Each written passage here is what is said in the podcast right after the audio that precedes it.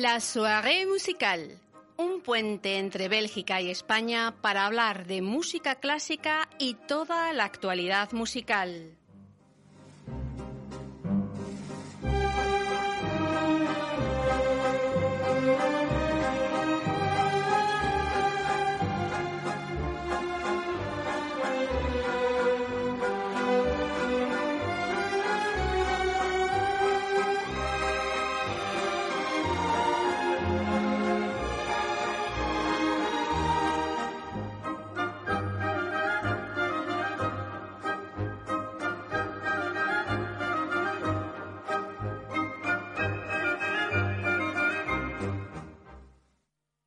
Buenas tardes y bienvenidos a este espacio dedicado a la música clásica en Radio Alma, en el 101.9 FM de Bruselas.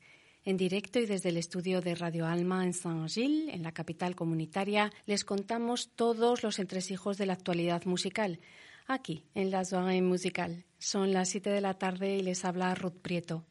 Les recuerdo que nuestra redifusión se hace los viernes a las 13 horas, así que ya saben, si no pueden escuchar hoy el programa o lo quieren volver a escuchar, no se preocupen, que se puede oír los viernes a las 13 horas o un poquito más tarde en nuestro canal de iVoox, donde están todos publicados desde el primero al último.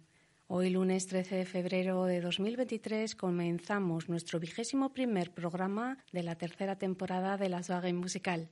Hoy estamos aquí en el estudio con una fantástica invitada. Hoy vamos a hablar con la musicóloga Virginia Sánchez Rodríguez. Bienvenida, Virginia. Muchas gracias. Buenas tardes. Bueno, pues antes de hablar con Virginia vamos a dar unas cuantas pinceladas sobre la trayectoria de esta fantástica musicóloga.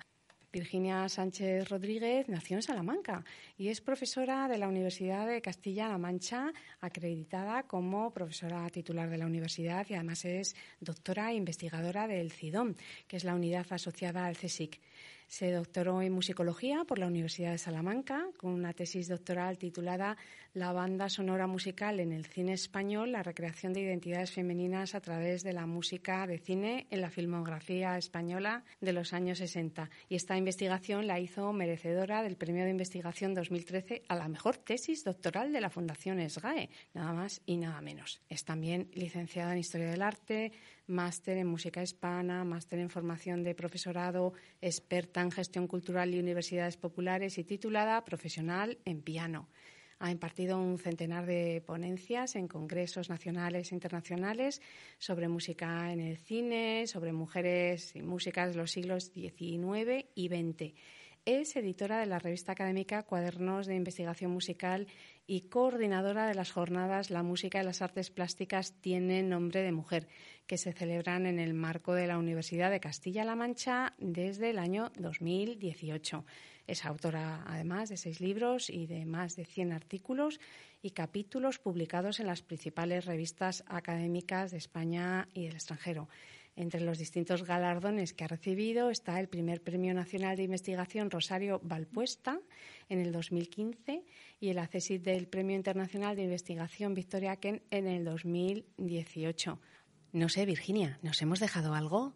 Bueno, muchas gracias por tu, por tu amable presentación. Supongo que todos estamos trabajando mucho, sobre todo en los últimos años, que yo creo que desde la irrupción de la pandemia parece que al haber limitado nuestra vida social nos hemos centrado mucho también en la familiar y también en el trabajo.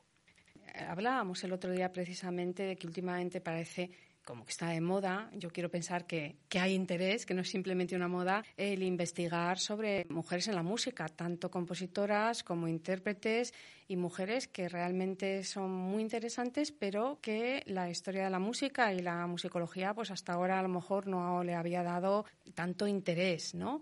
Yo sé que tú eres una especialista en esto y que has trabajado mucho. De hecho, además tengo un, libro maravilloso que me acaba de llegar hace poco de María Barrientos. Cuéntanos un poco cómo está la musicología ahora en función de esto. ¿Hay más interés por investigar y por escribir sobre mujeres eh, compositoras e intérpretes? Yo creo que sí. Afortunadamente estamos en una época, a mí me gusta verlo al menos con optimismo, en una época en la que parece que estamos todos más receptivos y más concienciados sobre la cantidad de mujeres que destacaron no solo en la música, también en, pues, en, las artes plásticas, en distintos campos del saber que eran desconocidas y que gracias a las últimas investigaciones pues estamos todos sabiendo mucho más de lo que hacían las mujeres en el pasado. Sí es cierto que a veces parece como una moda, creo que lo hemos comentado eh, más, más veces, sobre todo llegan las, las efemérides femeninas, 8 de marzo, llega noviembre y parece que sobre todo ahí está como de moda Parece que si no hacemos nada en esas fechas relacionado con la visibilidad femenina, estamos fuera de programa, pero yo creo que más allá de, pues, del calendario, sí que hay una verdadera conciencia en el campo de la musicología. Además, esto de la investigación sobre, sobre mujeres no es nada nuevo. Hace ya muchas décadas, sobre todo que, que en el extranjero, empezó a investigarse no solo en torno a la musicología feminista, sino a la recuperación histórica de, mujeres músicas, de mujeres artistas en general. Y yo creo que en la actualidad, sobre todo gracias a los grandes avances que hemos logrado, a los distintos métodos de investigación, a todas las, distintas disciplinas, es un buen momento en el que se están haciendo muchas cosas en el campo de la musicología, pero también en el campo de la interpretación, que al menos yo siempre lo veo de la mano. Por supuesto, yo además hay varias cosas que estás comentando. Muchas veces a mí me, critican, ya, ya estáis las eh, feministas, ¿sabes? Lo del feminazi. Pero tú has dicho una palabra que para mí es esencial y es la de recuperación. No es que estemos hablando de mujeres por hablar de mujeres, es que muchas veces estamos recuperando figuras históricas importantísimas que si no se hiciera ese esfuerzo de recuperación, pues quedarían completamente perdidas, bueno, pues sin que nadie sepa quiénes eran, ¿no? Entonces, a mí me interesa más esto, por ejemplo, ¿qué trabajos de recuperación estás haciendo o has hecho hace poco por ejemplo, este que comentábamos de María Barrientos, pero de repente esa sensación de decir, es que esto o lo recupera alguien o si no se pierde, ¿no? Lo cierto es que tienes razón y es, que se pueden hacer muchas cosas y yo creo que desde la musicología hacemos mucho más de lo que realmente somos conscientes. Porque, por un lado, lo que hacemos desde la musicología es investigar, saber más, recuperar aspectos, buscar en archivos información biográfica que, existía o información histórica que existía pero que hoy en día no se conoce. Rescatar del olvido partituras que después los intérpretes devuelven a la vida a través de, la programación en, en programas pero también podemos hacer mucho en el campo de la docencia, dando a conocer información sobre las mujeres músicas a las que recuperamos a estas nuevas generaciones, pues en mi caso en el ámbito universitario. También podemos hacer mucho en el campo de la divulgación. Yo creo que todas las musicólogas y todos los musicólogos que trabajan en torno a, a la presencia femenina en la música, trabajamos en estos tres campos que al final están súper ligados. Y en lo que a mí respecta, pues como bien has comentado, sí es cierto que sobre todo desde el año 2015, que conocí por casualidad a María Barrientos.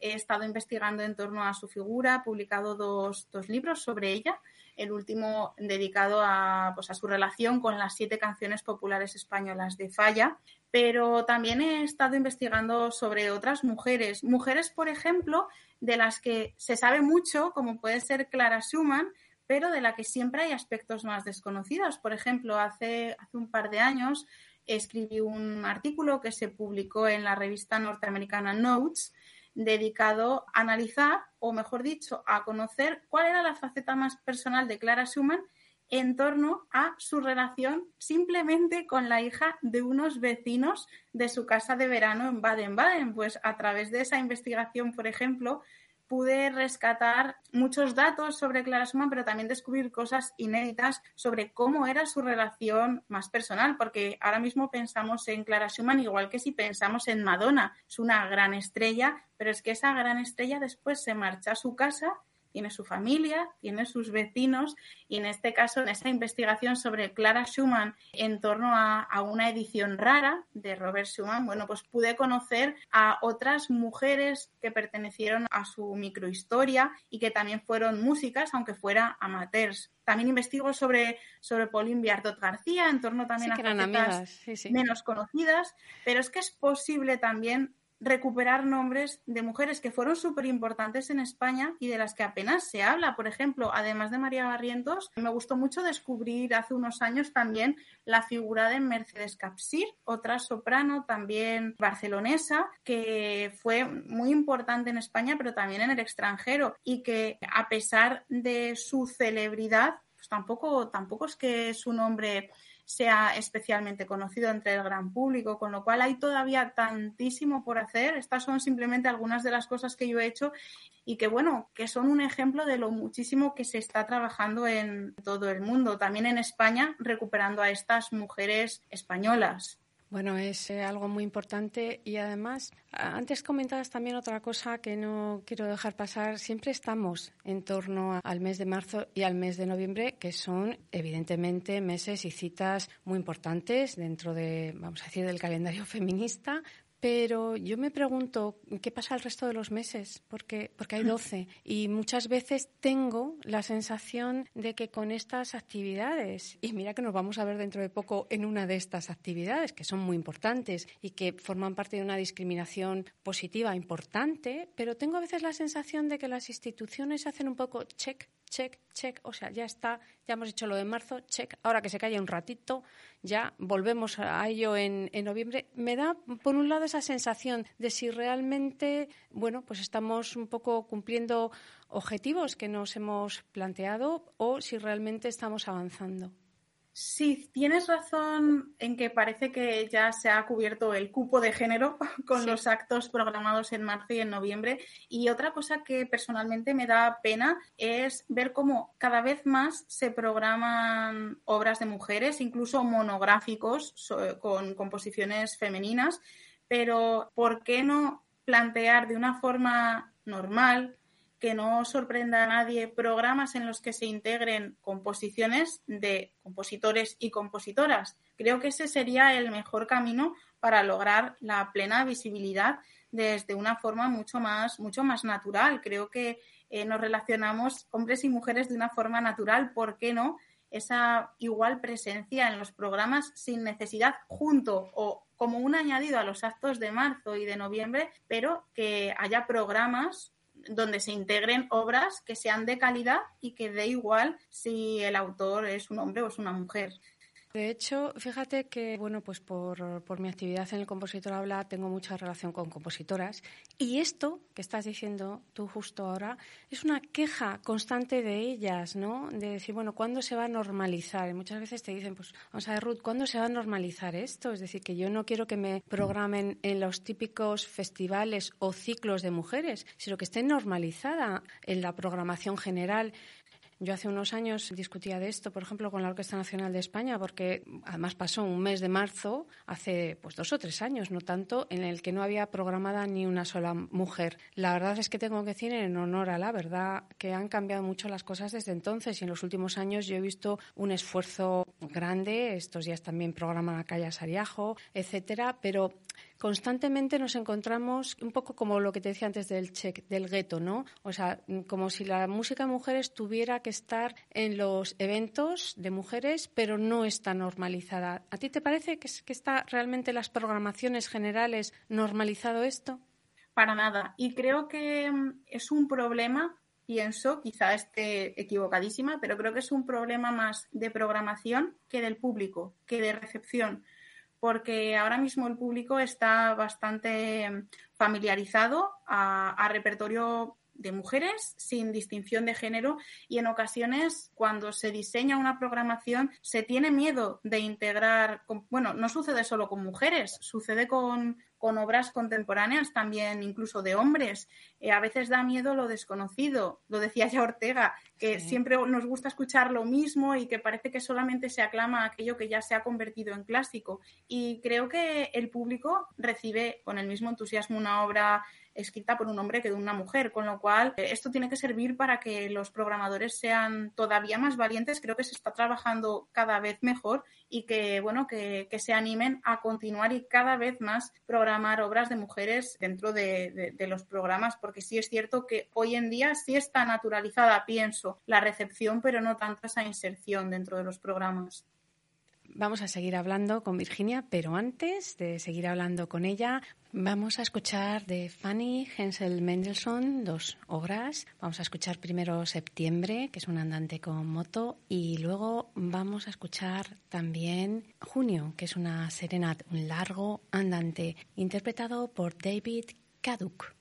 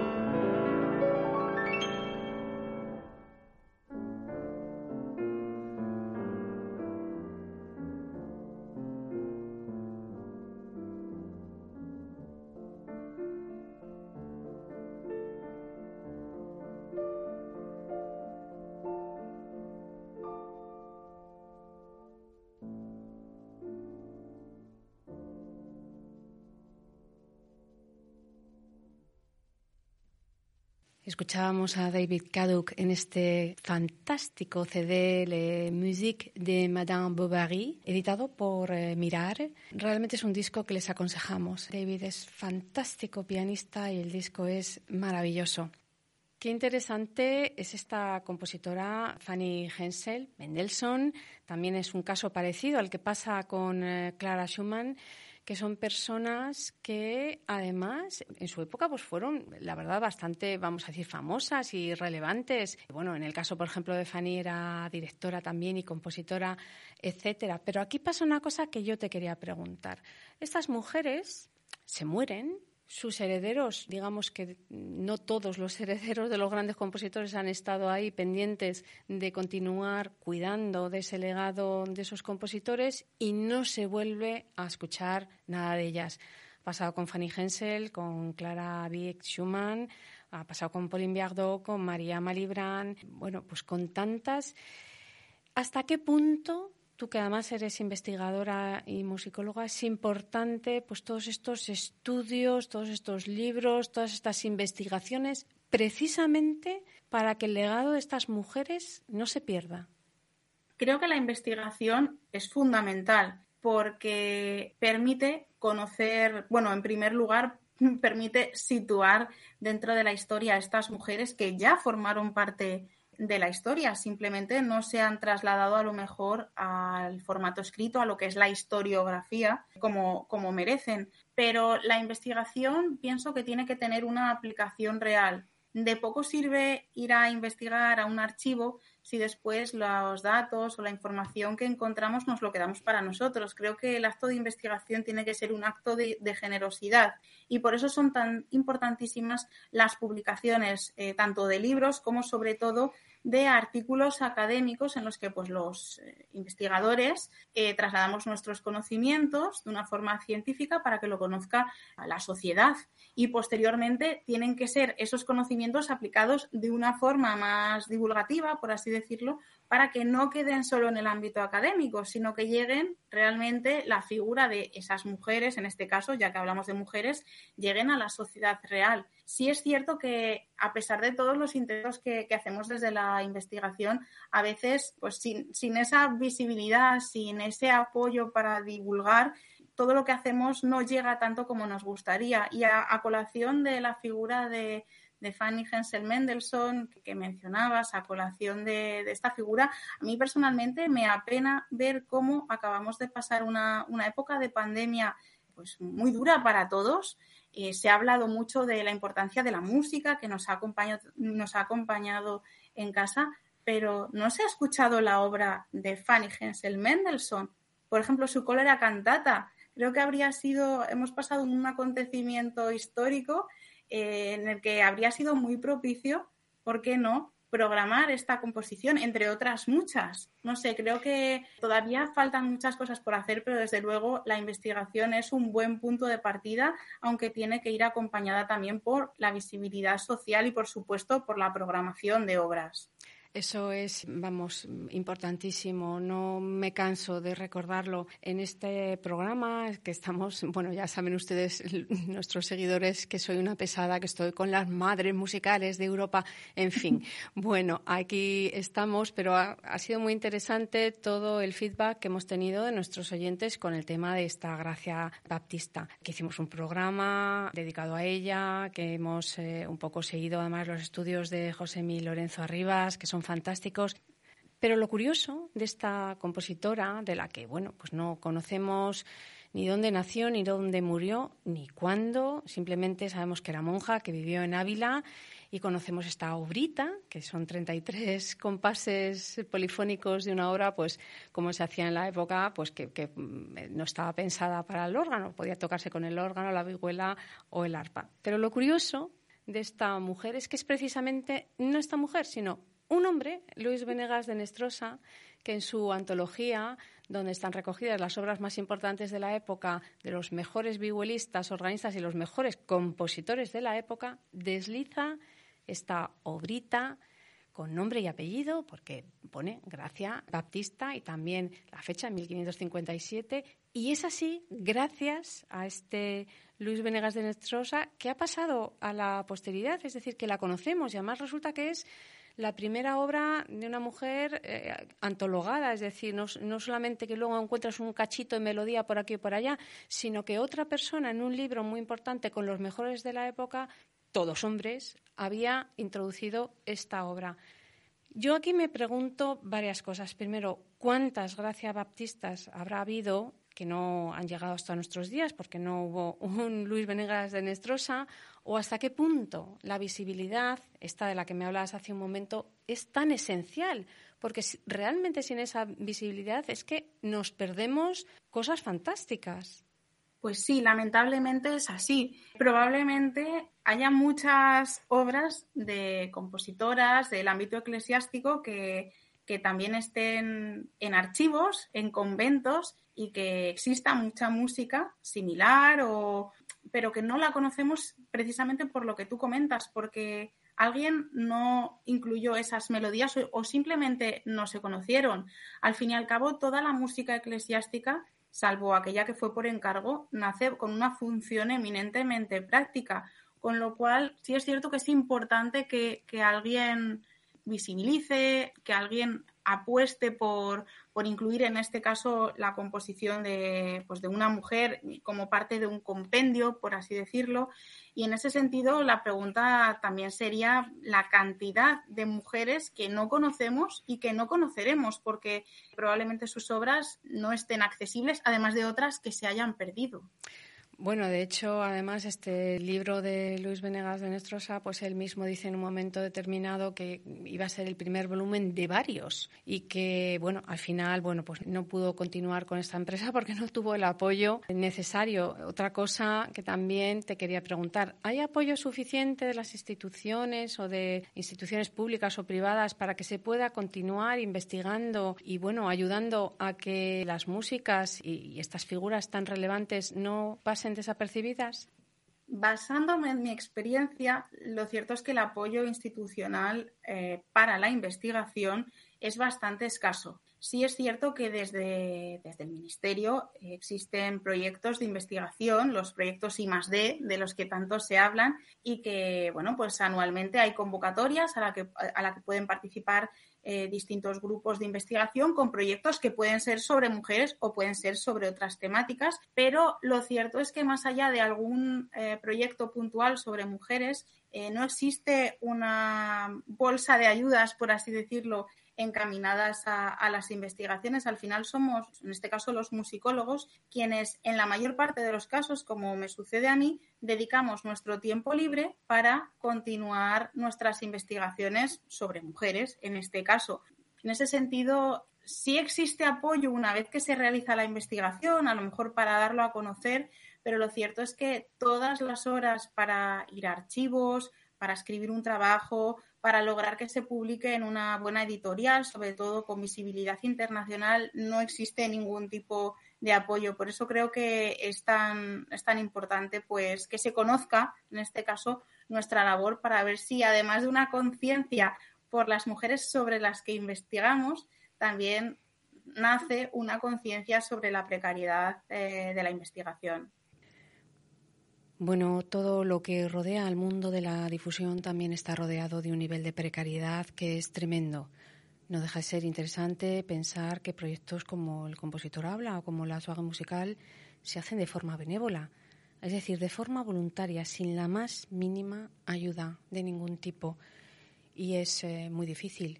Y también, por ejemplo, comentar que muchos colegas eh, periodistas en revistas especializadas no cobran yo a mis colaboradores les pago a todos, pero la inmensa mayoría en las revistas especializadas no se cobra.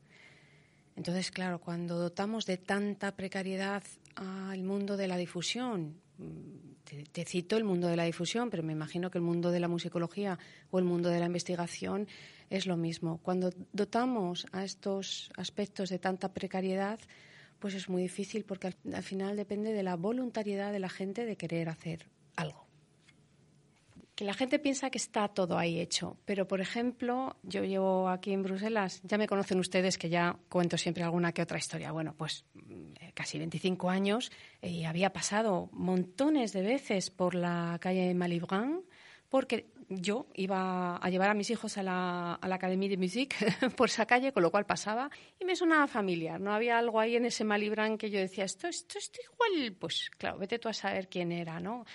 Cuando llego a la, a la Monet y veo que mis hijos a veces ensayan en la sala B de la Monet, que es la sala Malibran, hago mis eh, averiguaciones y veo que sí, que resulta que esa calle mm, se refiere a la misma persona, que es esta María Malibran, de lo que hemos hablado tú y yo muchas veces, pero que ha sido hace tan solo unas semanas que en esta calle se ha cambiado el nombre se le ha puesto con nombre y apellido, ya no es la calle Malibran, es la calle María Malibran y además hay una placa que explica que fue una cantante que además donó su casa, que es donde está ahora la comuna de Ixelles y es donde vamos ahí a hacer nuestras gestiones para cambiarnos la o renovar la tarjeta de identidad o el salón de actos a veces eh, hasta bodas he, he, asistido yo que solía ser el saloncito donde ella pues recibía a sus amigos o ensayaba.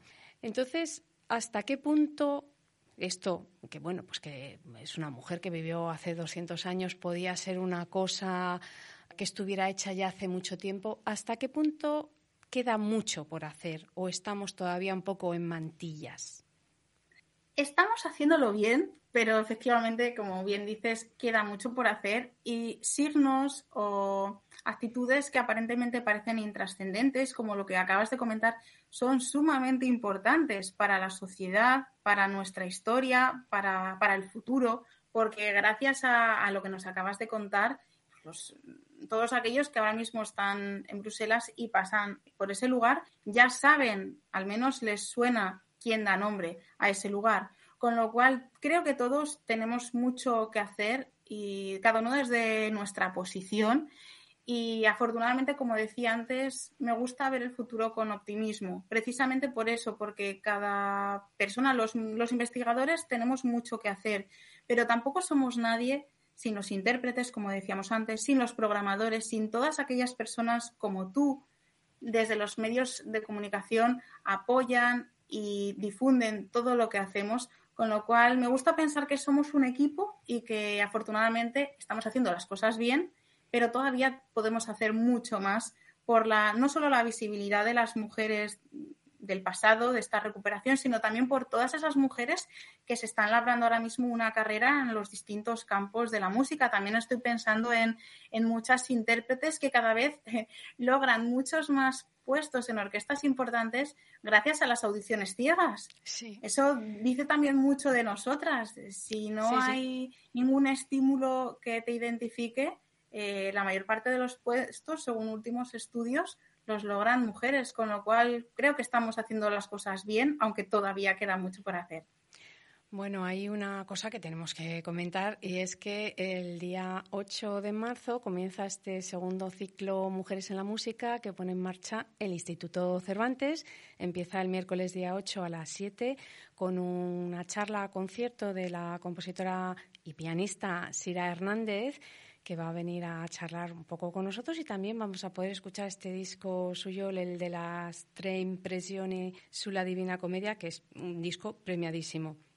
Pero el resto de los miércoles de este mes vamos a tener eh, distintas charlas, coloquio con expertas en distintos campos de la materia. Y justo el día 15, que vamos a tener a Rosa Fernández y a Nieves Pascual, también vamos a poder disfrutar de la sabiduría de Virginia Sánchez mm, Rodríguez. Cuéntanos un poco, ¿qué, qué nos tienes preparado por ahí? Bueno, no tengo nada preparado como tal, sino disfrutar y poder enriquecerme con, con todas las eh, grandísimas mujeres con las que voy a compartir coloquio. En ese sentido, mi visión, mi humilde visión, será en torno a, pues, a la labor de investigación que estamos realizando sobre esta recuperación de mujeres músicas. No solo, además, me gusta subrayar que eh, cuando a veces se habla además de mujeres músicas, parece que pensamos en las compositoras, pero precisamente me gusta mucho subrayar que el mayor número de mujeres vinculadas a la música, tanto en la historia como en la actualidad, tiene que ver con las intérpretes, que también tienen un papel súper importante. Tan importante es la labor de, de quien escribe una obra como de quien traslada esa o descifra esa partitura para, para, el gran público. Así que bueno, espero aportar algún punto de interés, pero desde luego de lo que estoy segura es de lo enriquecedor del encuentro. Bueno, pues tomen ustedes nota que el día 15 de marzo a las 7 Virginia estará con nosotros en ese encuentro con musicólogas donde vamos a desgranar pues muchas cosas que yo creo que son muy interesantes. Es verdad lo que decías, indudablemente la, importancia de las intérpretes, que además son muchas veces las que programan también música de mujeres, pero es verdad que la batalla, vamos a decir, de las intérpretes es una batalla que ya empezó antes y que ya está un poco más adelantada, vamos a, a decir. Es más normal ver intérpretes en unas orquestas o en incluso con eh, instrumentos pues como un saxofón, que antes no veías nunca una saxofonista y ahora pues hay muchísimas, ¿no? Lo que pasa que a mí sí me sigue mm, preocupando que otras parcelas, quizás parcelas más de poder, como son la composición, la gestión o la dirección de orquesta, sigue siendo una cierta excentricidad ver una mujer. ¿Qué te parece a ti todo esto? ¿Hay alguna parcela en la que, no sé si en la de la musicología llevamos ya también algo ganado o no, pero ¿dónde te parece que tendríamos que incidir más? ¿Dónde hace falta más visibilidad y más apoyo, en tu opinión? Bueno, no, es algo que nunca me había planteado. En realidad, lo cierto es que por, por, por algo tradicional todavía las mujeres sucede un poco como, como en el mundo de la dirección en lo que respecta a la gestión universitaria, cada vez son más mujeres, por ejemplo, pero, pero todavía sigue siendo un terreno eminentemente masculino.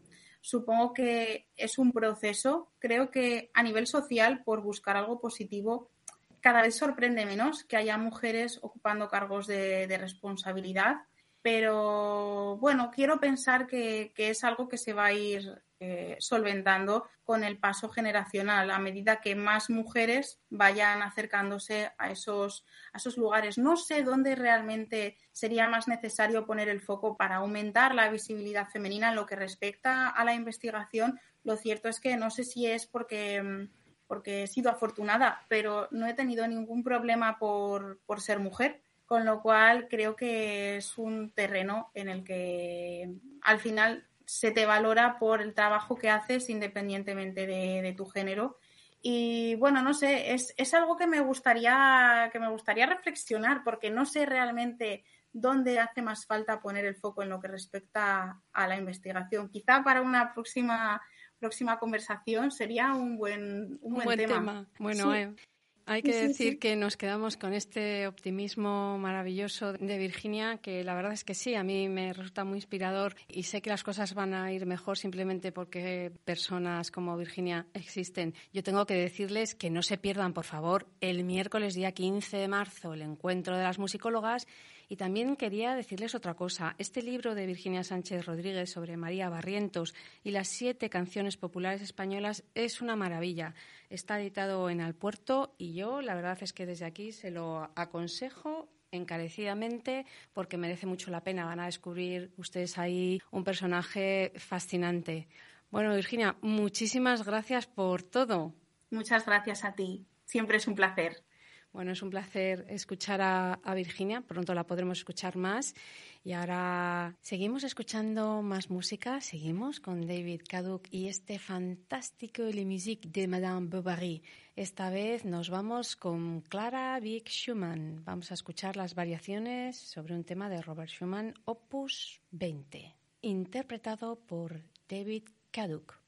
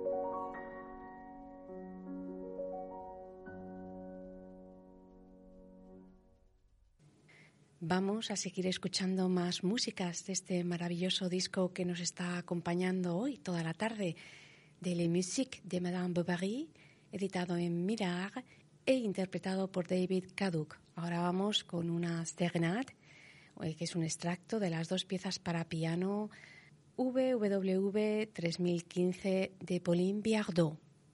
Aquí les dejo con esta serenade.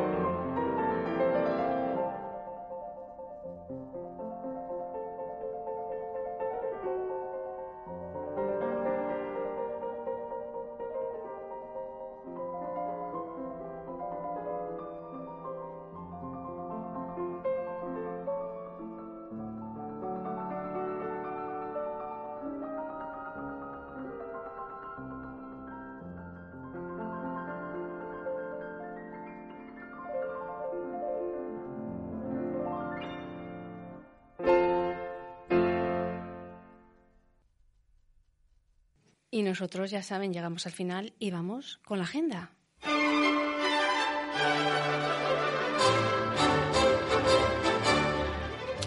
El día 15 de febrero a las 7 y media en el estudio 1 de Flagey, el cuarteto Alfama presenta su nuevo trabajo, que tras el éxito de Still Schubert, el cuarteto, con su nueva configuración, graba también en Cypress, dedicado al romanticismo en la música de Mendelssohn y Schumann, y también aparecen, junto a varios cuartetos de cuerda, este solar aéreo coral encargado a Patrick Lettern, que completa el programa. Tienen toda la información en la página web de Flagey.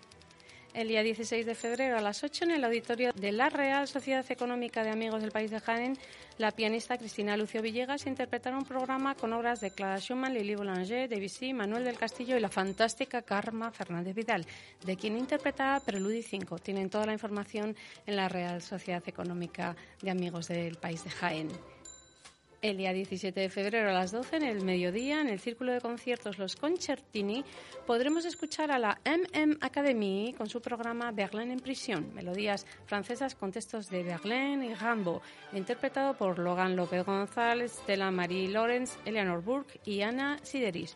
Toda la información en la página web de La Monnaie el día 19 de febrero a las 11 en el Bossag, en Bruselas, en el marco del programa Rising Star, la obeísta española Cristina Gómez Godoy, junto al pianista Mario Harin, interpretan un programa con obras de Delandre, Hindemith, Bray y Debussy. Toda la información en la página web del Bosar. Y en el Bosar, justo el mismo día 19 a las 8, en el Henri Bethel, la Monet Symphony Orchestra dirigida por Alain Altinoglu, con el oboísta Luke Nieland, nos proponen un programa con obras de Busmans, Lequeux y Strauss. Tienen toda la información en la página web del Bosar el día 8 de marzo da comienzo el segundo ciclo de Mujeres en la Música, que arranca este año con un concierto dedicado a Sira Hernández, que interpretará obras de su último y premiadísimo trabajo discográfico Tres Impresiones o La Divina Comedia. Pero también los miércoles 15, 22 y 29 a las 19 horas tendremos varios encuentros para hablar de musicología, periodismo musical y directoras de orquesta con fantásticas expertas. No se lo pierdan, toda la información en la página web del Cervantes. Y la última ópera que nos propone la Monet desde el 14 al 19 de marzo en la sala Malibran para público joven es Solar de Howard Moody. Toda la información en la página web de la Monet, no se lo pierdan.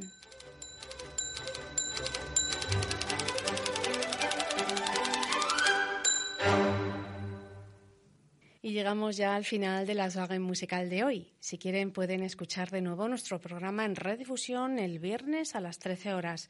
Nos vemos el próximo día 20 de febrero con más música, buena música, para hablar de una compositora fantástica, también una de nuestras madres de Europa, que es Francesca Caccini. No se olviden que pueden seguirnos en nuestra web, laswagenmusical.com y en nuestras redes sociales, Instagram, Twitter y Facebook, y volver a escuchar los programas en nuestro canal de iVoox. Les esperamos con toda la actualidad de la música clásica en el 101.9 FM de Bruselas. Pero ahora, antes de irnos con nuestra sintonía, vamos a pedirle a Virginia que nos despida el programa. Por mi parte, únicamente quiero agradecer a la Swag Musical por este apoyo que realiza y, por supuesto, a todos nuestros oyentes. Les animo a que escuchen más obras creadas e interpretadas por, por mujeres. Seguro que no les defraudan. Pues muchas gracias, Virginia. Te haremos mucho caso.